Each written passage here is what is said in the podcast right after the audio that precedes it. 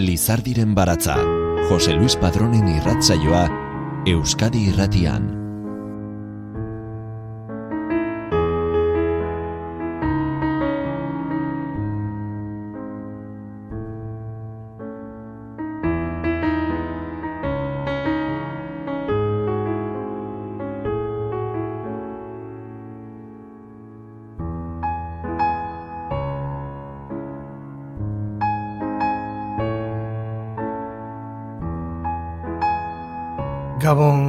Guztioi ongi etorri Lizardiren baratzaren irrasaio berri honetara.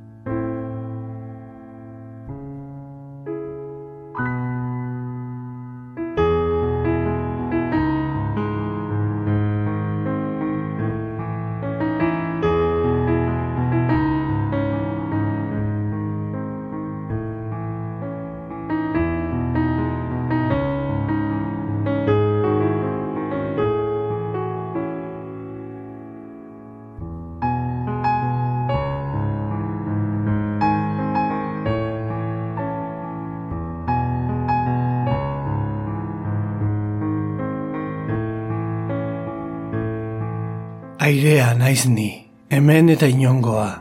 Denean bizi bain naiz, inon ez bezala, eta guztiak ukitzen nau ala beharrez. Eta uretan atxeden hartzen dut, urazaletan, bare, aintziran, errekan edo itxasoan. Han humiltzen da nire egonezina, igual ez nahuelako barruetan hartzen urak. Itxo ez nadin, itxo ez dezadan, baina ene ikusezin etereo, bete, libre, izanik ere, airea besterik ez naiz, eta bakarrik, bakarrik leku barik, ezer ere ez.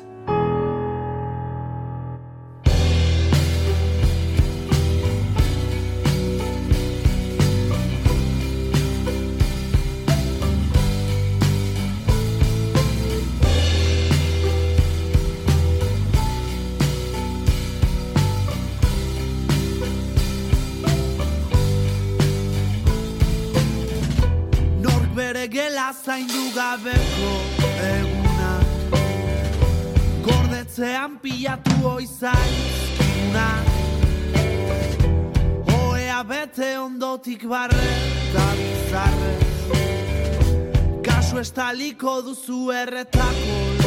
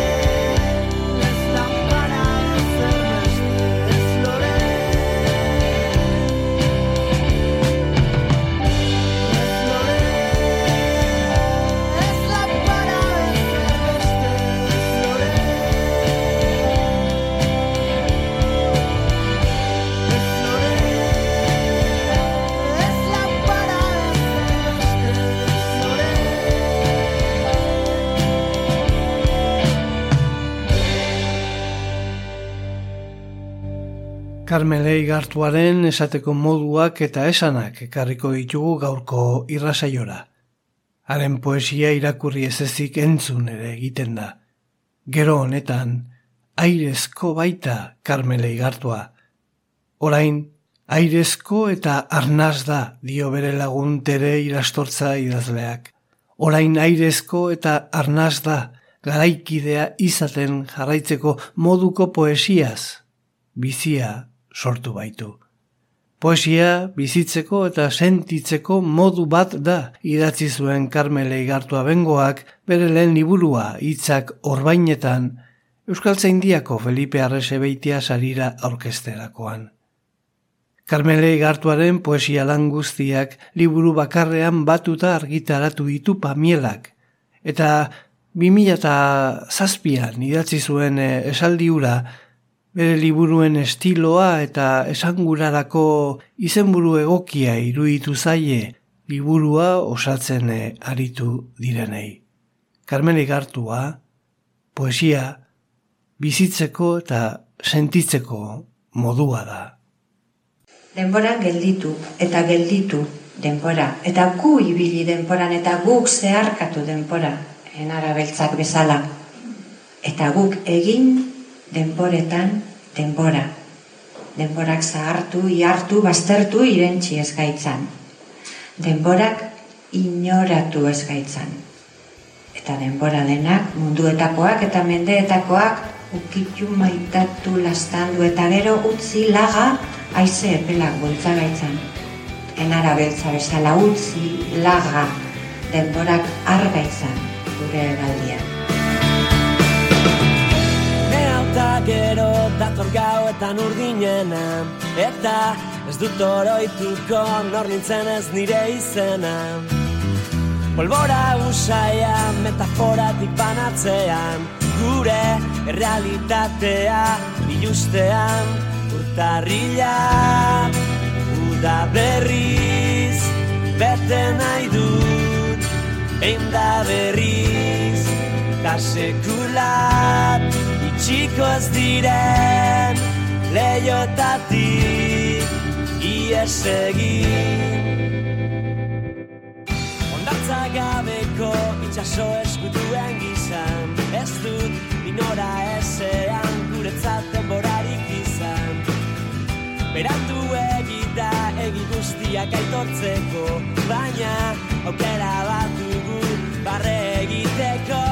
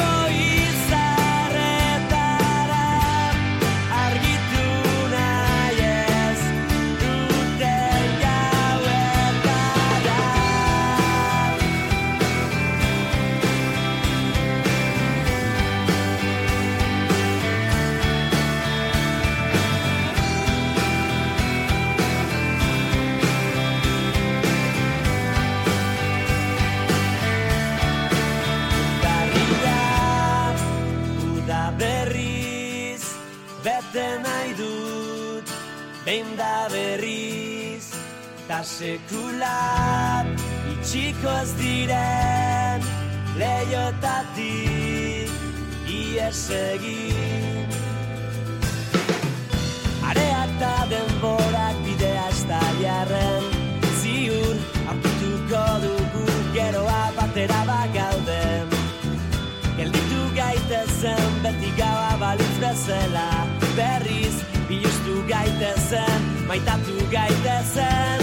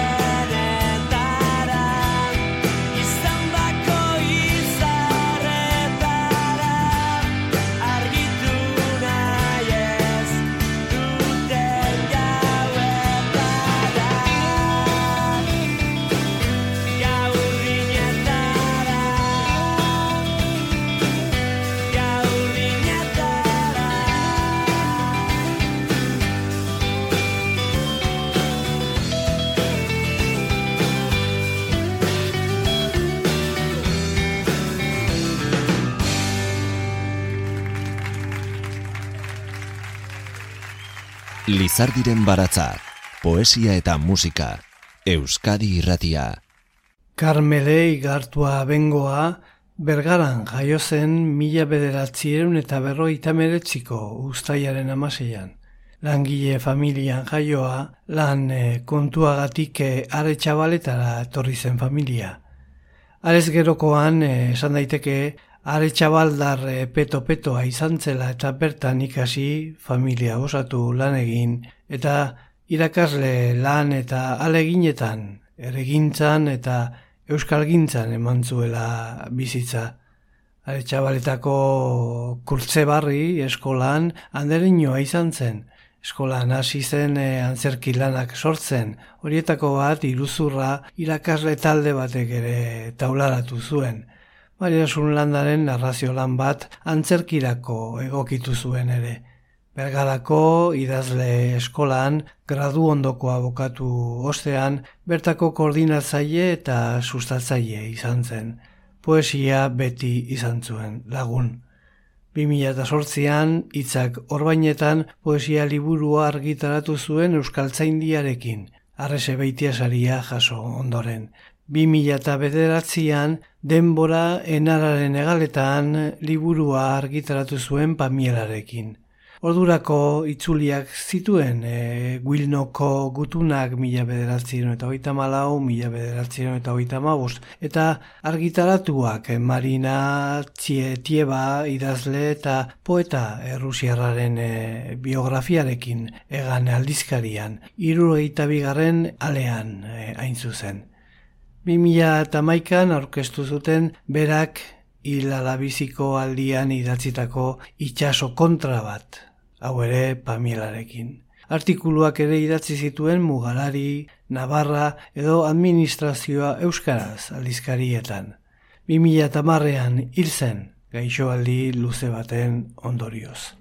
Carmele igartua zen oso pertsona herrikoia eta maitagarria, eta omenaldi asko egin zaizkio, han eta hemen. Gaur, denbora geldituko dugu bi mila eta marreko azaroan, haren zenitarteko lagun, lankide zein herritarrek agur ekitaldia eskaini zioten bergarako uneden, idazle eskolak antolatuta. Karmele igartuak argitaratutako poemak hartuta eta oinarri izan zirelarik. Jose Angel Irigarai, Juan Cruz Igerabide, Gerardo Elortza, Itziar Gomez eta beste hainbaten artean errezitatu zituzten olerkiak. Ez dakit, atzean utzi ditudan, edo arantzago dauden, sortu nindutenak, sortu ditudanak. Guztiak batera garen arren, denbora diferentetan hartzen duguta arnaz. Badakit, badela denbora bat, aurrekoen eskutik bizi izan dudana, eta beste bat, ondorengoak eskutik hartuta egin nauena. Eta badakit, denborak bateratzen duen denbora dela denbora. Baina bada, denbora guztiak albaintzen dituen denbora norberarena. Eta hortxe, beste guztiekin naizen denbora horretan txe, nire arnasa barru barrukoa, eta zure denbora zeure zeurea, gure izate bakana, batera datoz alabearrez.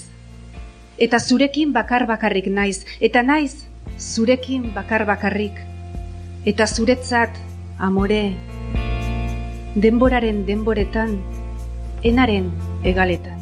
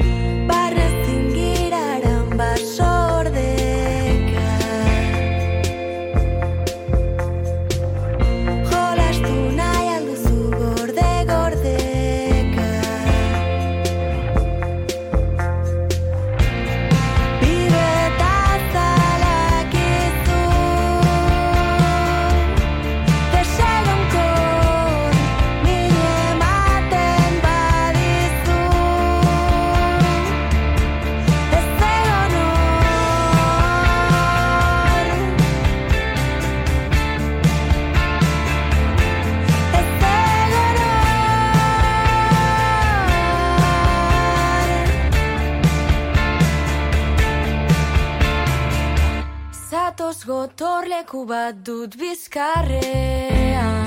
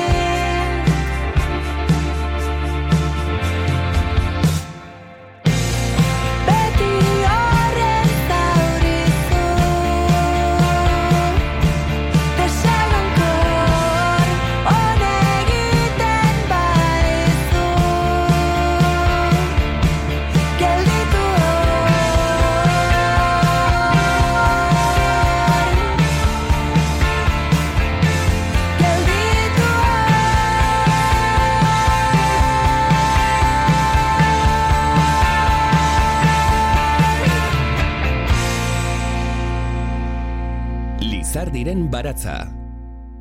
Karmele igartua eta tere irastortza garai beretsuan eta elkarri entzunaz idatzi eta osatu zituzten itxaso kontra bat Karmele igartuaren azken poema liburua izango zena eta bestetik eta orain badakit liburua azken hau tere irastortzarena.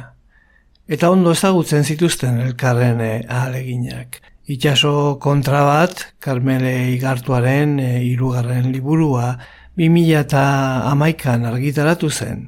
Zoritxarrez, irastortza eta igartua lagunbiak ez ziren batera iritsi literatur ibilbidearen e, ondartza horretara. Izan ere, Igartuak eriotza ekarri zion gaixoaldian idatzi zuen poema bilduma. Teri lastortzak egin zuen liburuaren eh, edizioa, azken eh, zuzenketa gutxi batzuekin eh, argitaratua. Irastortzak esana da liburua ia osorik zeukala egileak prest. Espainiako poesia sari nazionaleko finalista euskalduna izan zen igartuaren azken eh, liburua. Tere irastortza. Karmele Igartuak e, irugarren liburua e, du, irugarren e, liburua du, e, itxaso kontra bat, eta irugarren liburu honetarako esango nuke ba, formalki jauzi handi bat eman zuela, e, berak beti irudia, irudiekin idazten du, metaforakin eta irudiekin, eta kasu honetan, e, ba, liburua ere formalki bada poema bat, eta alboan badu olako ohar bat edo metafora bat, e, poema horretako hitz bat e, bueno, adierazten duena beste modu batetan. Orduan, apur bat berak e, modu horretan jarrita hausi nahi zuen hizkuntzaren ba, linealtasuna. Eh? Orduan, pixkat, e, e, kuadro baten aurrean bezala, ba, dena batera ikus zitekeen e, antolaketa bat e, atondu zuen. Eta nik uste dut, ba, formalki hori dela ba, oso goza aparta eta berezia. E, gaiaren aldetik, ba, esango nuke, ba, bueno, ba, oso e, poema liburu indartsua dela, e, berak e, bere bizitzako e, momentu, bueno, ba, gozo eta gordinenetan idatzia, e, ba, bera hilaurretik ere idazten ari zen liburua eta hortan ari zen. Eta nik uste dut, ba, bere aurreko liburuetan e, bezala, ba, badagoela indarra handi bat e, bere poema eta testu guztietan. Karmele Igartuak bere azken errezitaldia larrabetzuko literaturian eman zuen, Igor Estankona, Padirrakalde eta Xabier Montoiarekin. Aretxabaretako loramendik 2008an bere elkarte berria aurkeztu zuenean ere, ordu laurdeneko errezitaldia egin zuen, maiatz eh, hasieran. eta bere ahotsean e, irakurritako testuak entzun litezke idazten.com horrian. Eta baita Pako Azpitartek egindako hainbat e, grabaketetan e, ere. Idatzi nahi nuke memoria. Izan ginen haiek erantzi zidatena. Sarri gaueko lo orduetan hartzen hauen arnazaura, edo itzarrik batzuetan igartzen dudan iragana. Atzotik datorren zena, zentzumena, indar bat, ezer jakin gabe ere jakitun egiten nauena. Idatzi nahi nuke naizena. Baina, zeruetako urrunetatik nator. Egoaizetan enara. Bos puntako izarraren erpin bakoitzean hau sart, hortzadarraren kolore guztietarako sortua. Lurraren sabeletikote natorrena. Errekako uretan urtuta zugaz, harriak eta dena ferekatu guran gozo. Ertzetako urradura gozatzen gazi, urdin sakonetara libre. Lendiko tenator naizena. Izateko ote nintzen, ez ote nintzen bagarelako. Garelako dakit eta banintzela. Hemendik nentorrela. Egan, egan, enara beltz bat dator kolore artetik. Dator uretara geldirik egaldia, dator denporak eta gero, egan enara beltza. Eguzkia, hortzadarrak iturri.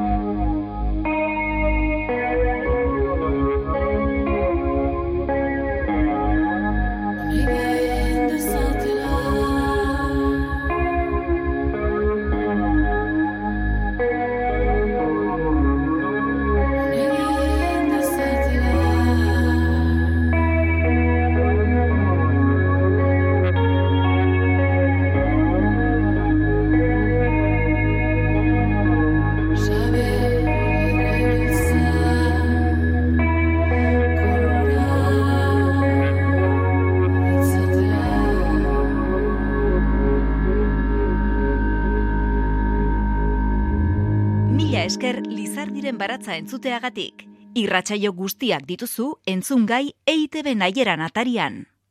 Bergarako idazle eskolako lankideak izan ziren ere tere irastortza eta karmeli gartua.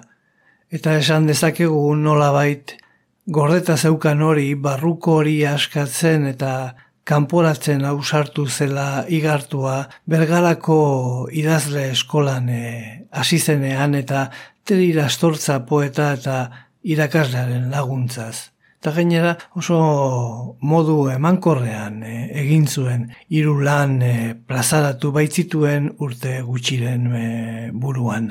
Tere irastortzak defendatu, aztertu, ikertu, zaindu, babestu zabaldu ditu Karmele Igartuaren eh, obrak.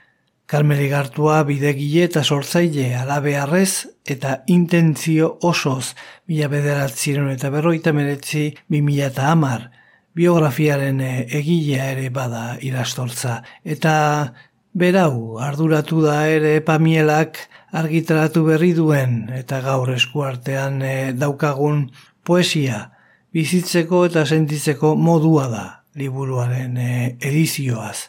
Igartuak argitaratu zituen hiru liburuak obra bakarrean biltzen duen eh, antologia lana. Dagoeneko omenaldi berriak etorri dira, baina halako ustualdi bat izan zen bergaran. 2008an Karmele igartua gogoan familiak eta lagunek egin zioten eh, errezitaldia. Haren eh, omenezko jaialdi, jaialdi hartan Juan Cruz Igera bidek ere errezitatu zituen Karmele igartuaren poemak. Itzak urbainetan liburutik poema batzuk. Non behar dute hitzak urbainetan ez badira. Azken batean eh, ahoa bera ere zauri bat da inoiz orbaintzen ez dena. Ernaltze hartatik. Ozeano urdin urdinak eta itxaso gorri bat. Eta beste bat beltza. Olatuka, olatuka. Zauriak gatzurez orbaintzen. Orbaindu ahala betikotzen. Erpesabeletan bazirela baginela atxiki zuten lur gorriz zirenak ginenak amari. Sorlekuetan ernamoindutako biziak zizerkatzen dizkio barru eta larru azalak. Leizea oaietan eguzki lorea izatearen lekuko. Eta holaxe bihotzaldeko soinburu betean eguzki urteina markatu du emakume batek izan nahiaren aieru. Orduko ekaitzak, orduko harriak, orduko urak, gaurkoak, guztiak zeru batek babestuak, orduko eta gaurko larmintzetan oinazturak, beldorrak, argitasun indar dira. Iruten, iruten dutenak bizia. Ernaltze hartatik, olatuka, olatuka, itxaso bat bestearen atzetik gainezka, beltza bat eta gorria, eta ozean urdin urdinak ferekatzen arrasto zaharrak ondartzetan eta ondartzetan. Han, nebadako lertxunetan, bakardade estigmatuak, izenak, izanak, eta bihotzak enborri zerdietan markatuak. Kate beltzak nabarmentzen dira orkatiletan iraganari deika. Eta harri arrotzetan eta urruneko zuaitzetan arrotasuna umutasunez txertatu zuten izakiek. Zaurituak ziren larrupean erreminez maita ezinez. Biotz gorri estenkatuak gizonen bularretan, emakume izen nabarrak besoetan.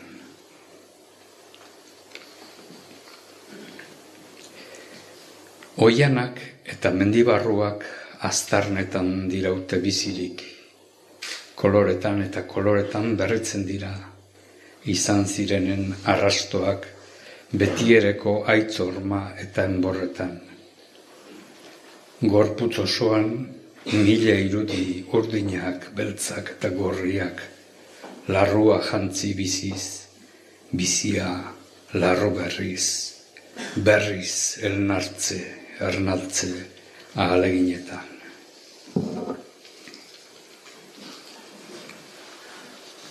Eta ernaltze hartatik, arnasak beste ernaltze hau betikotasuna funtsatzeko sena, zeru libre-librea urdina, olatuetan idatzia, bir sortze bat, liburu baten hasieratan tinta borra ezinez imprimatua.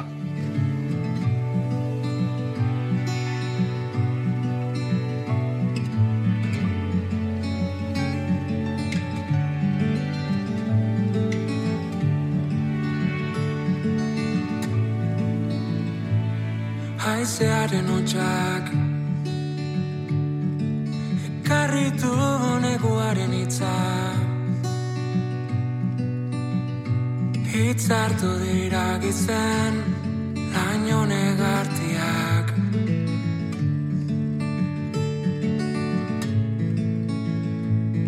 Nunbait eguzkia. Azkeneko zagurtuko aldugu Ondoratu baino lehen Farolen azpian Igaro genuen Gaua Ezin azal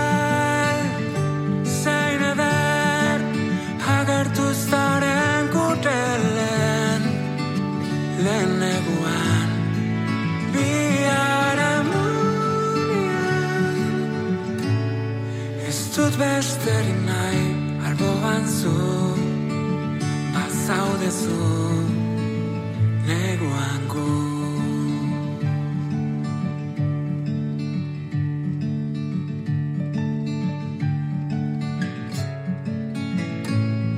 Kanta belarrira Biluztu gaitezen itxasoan Kresalak korbain ditzaban Galdutako gudak Inoiz ukatu zidaten maitasunaz Bekiratu nauzu gau luzean Elur malutak urtutzen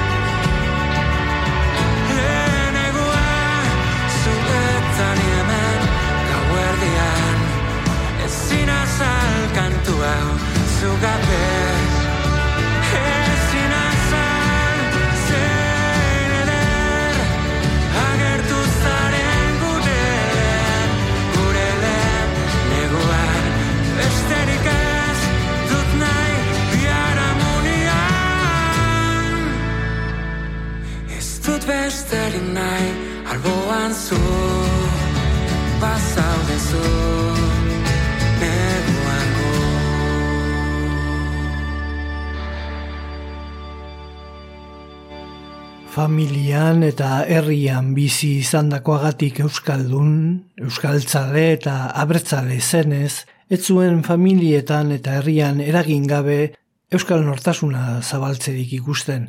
Eta hala ez da harritzekoa, are txabaletan bertan ziren kultur elkartetan e, buru belarri lanean, e, aritzea, tril emakume taldearekin, San Miguelak eta herriko festak e, berrantolatzen. Euskal dantzak errekuperatzen, Loramendi elkartean, Euskara eta Euskal kultura eta gazte maila motivazioa lantzen, urbaltz elkartean, politika eztabaidetan parte hartzen, eta beti ikaslekin, herritarrekin eta irakaslekin lagun giroan. Denean ikusi izan du Carmel Igartua bengoak lan egin beharra.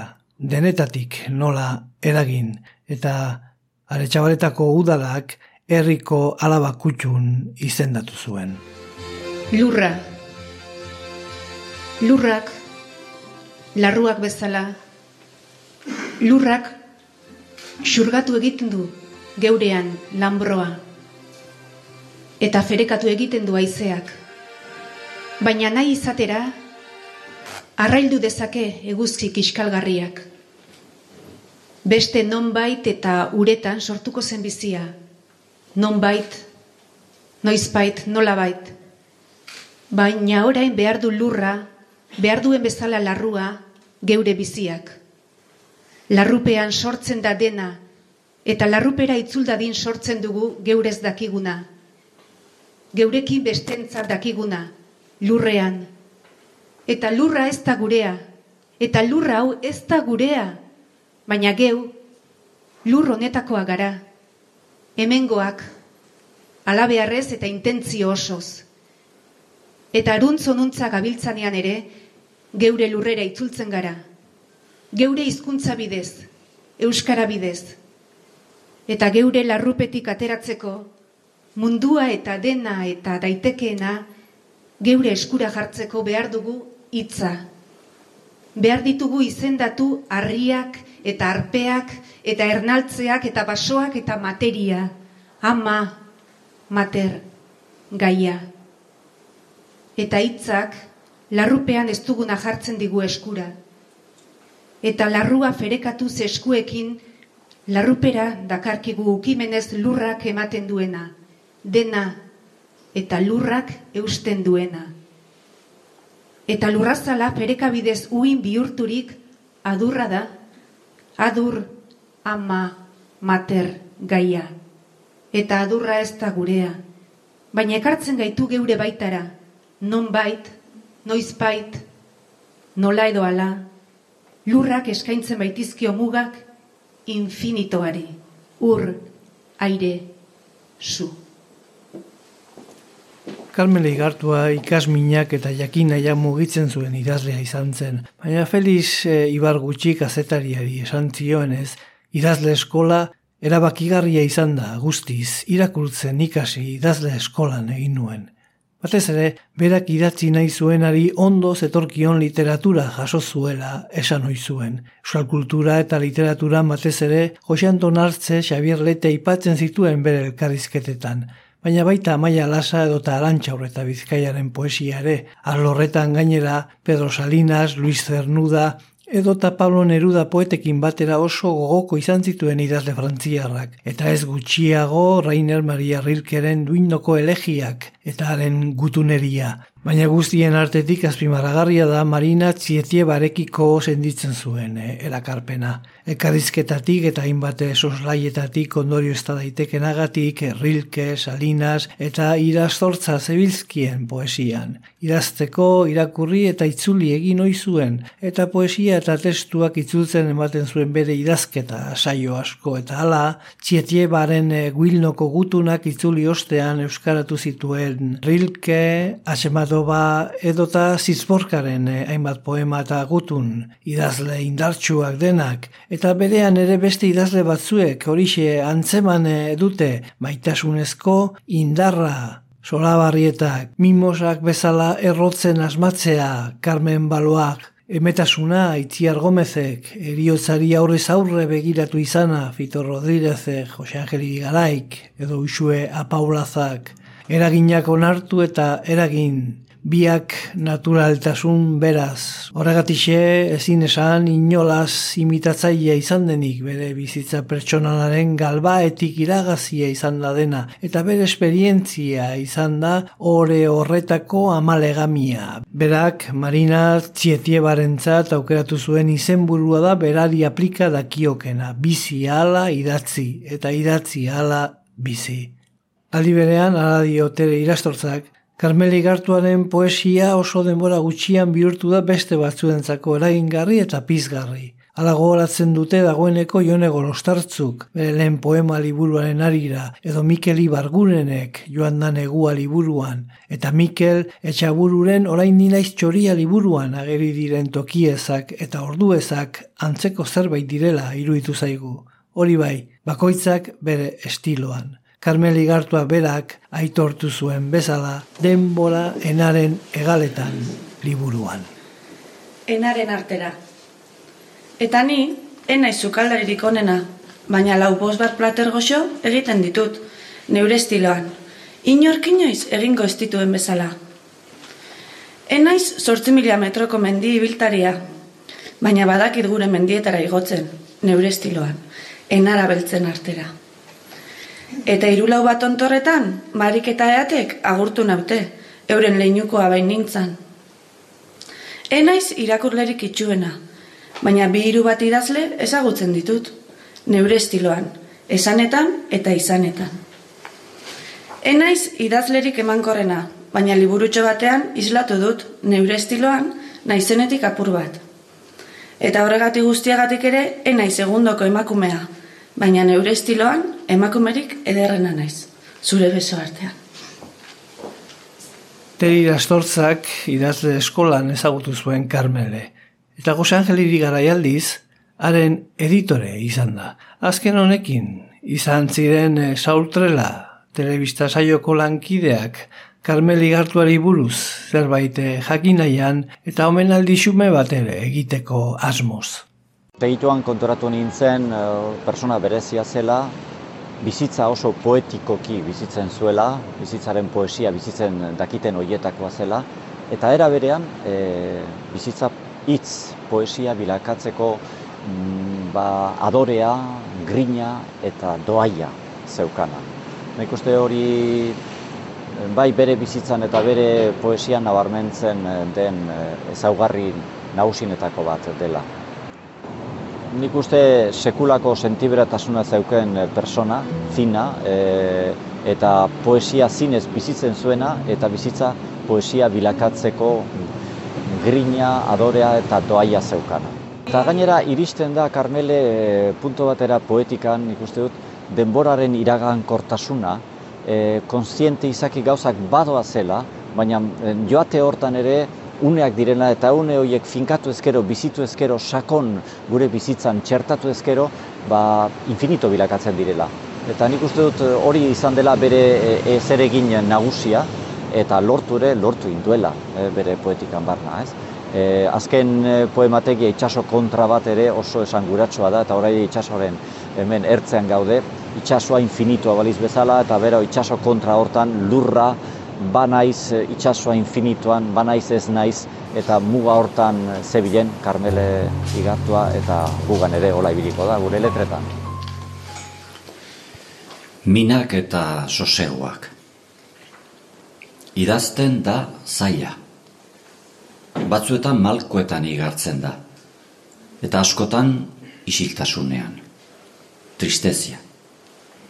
Suntzitzailea da. Eta oro jalea.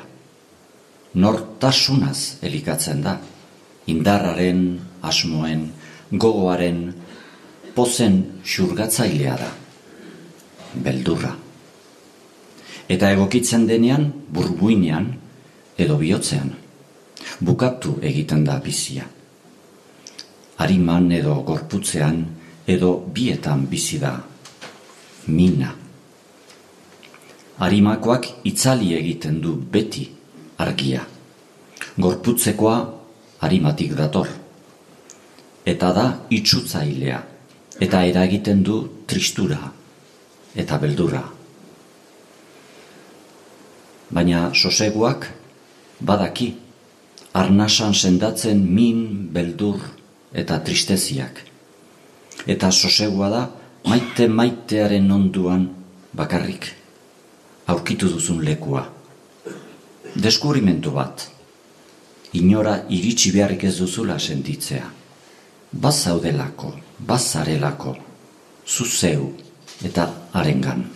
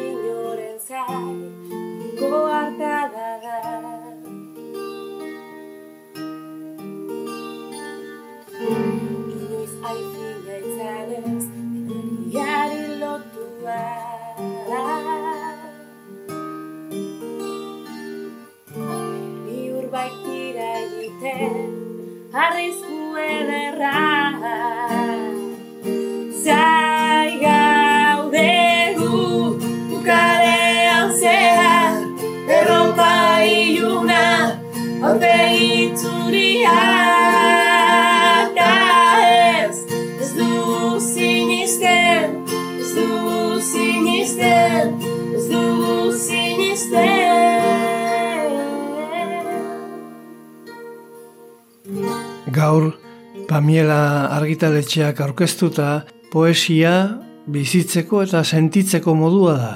Karmele Igartuaren ia obra guztia biltzen duen e, antologiaren aritik lotu dugu denbora.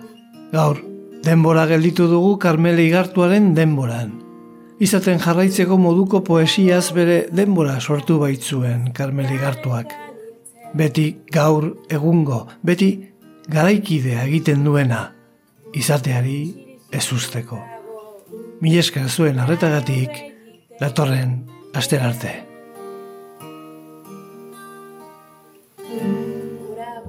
hitza, hitzaren boteria, bai gaixotzeko eta bai sendatzeko, urradura sendatzeko, zaurixak izteko, hitzaren boteria. arrisku ederra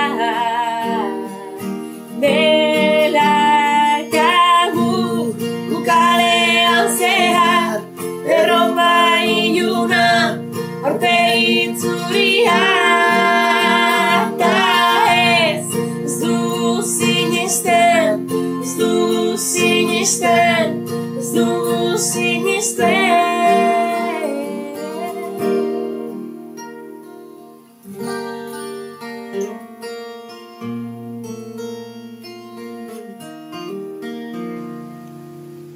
Idazle eskolak bai, bere momentuan iturri bat zabaldu bezala egin zuen, ezta? E, nire, nire baitan. Eta, bueno, irakurtzen ikasi nuen idazle eskolan. Eta seguru aski idazten ere. Denboran gelditu eta gelditu denbora. Eta gu ibili denboran eta guk zeharkatu denbora. Enara beltzak bezala. Eta guk egin denboretan denbora denborak zahartu, ihartu, baztertu irentzi ez gaitzan. Denborak inoratu ez gaitzan. Eta denbora denak, munduetakoak eta mendeetakoak, ukitu maitatu lastandu eta gero utzi laga aize epelak bultza gaitzan. Enara beltza bezala utzi laga denborak argaitzan gure galdian. Lizardiren baratza Euskadi irratian. Jose Luis Padrón.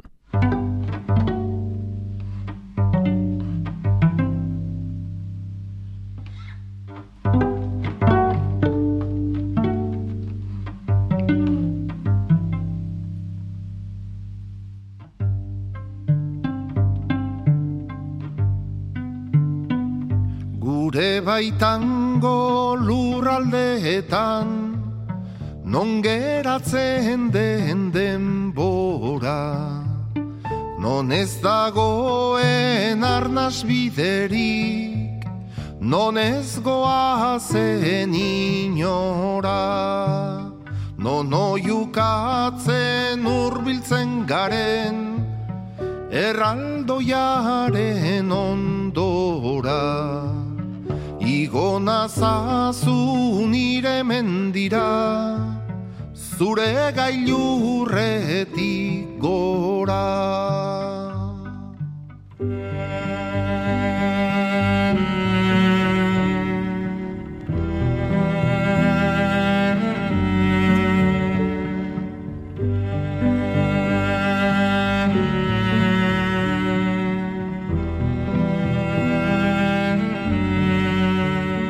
Igo nazazu nire mendira aurki dezan bidea.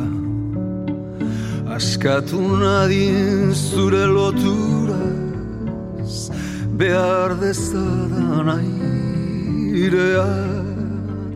Ez nadin izan jainko lurtiara bai ezinen bidea. Igo nazazu nire mendira Zu ezpaitzara nirea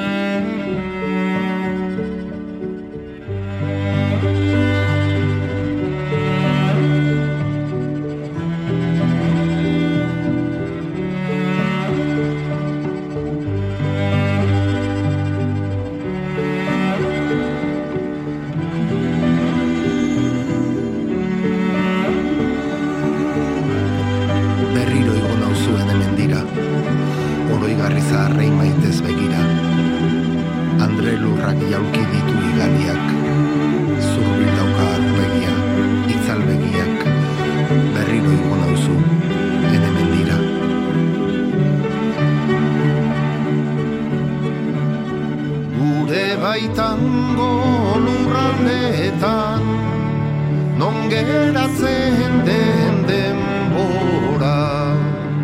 Non ez dagoen arnaz bideri Non ez goazen inora. Non oiukatzen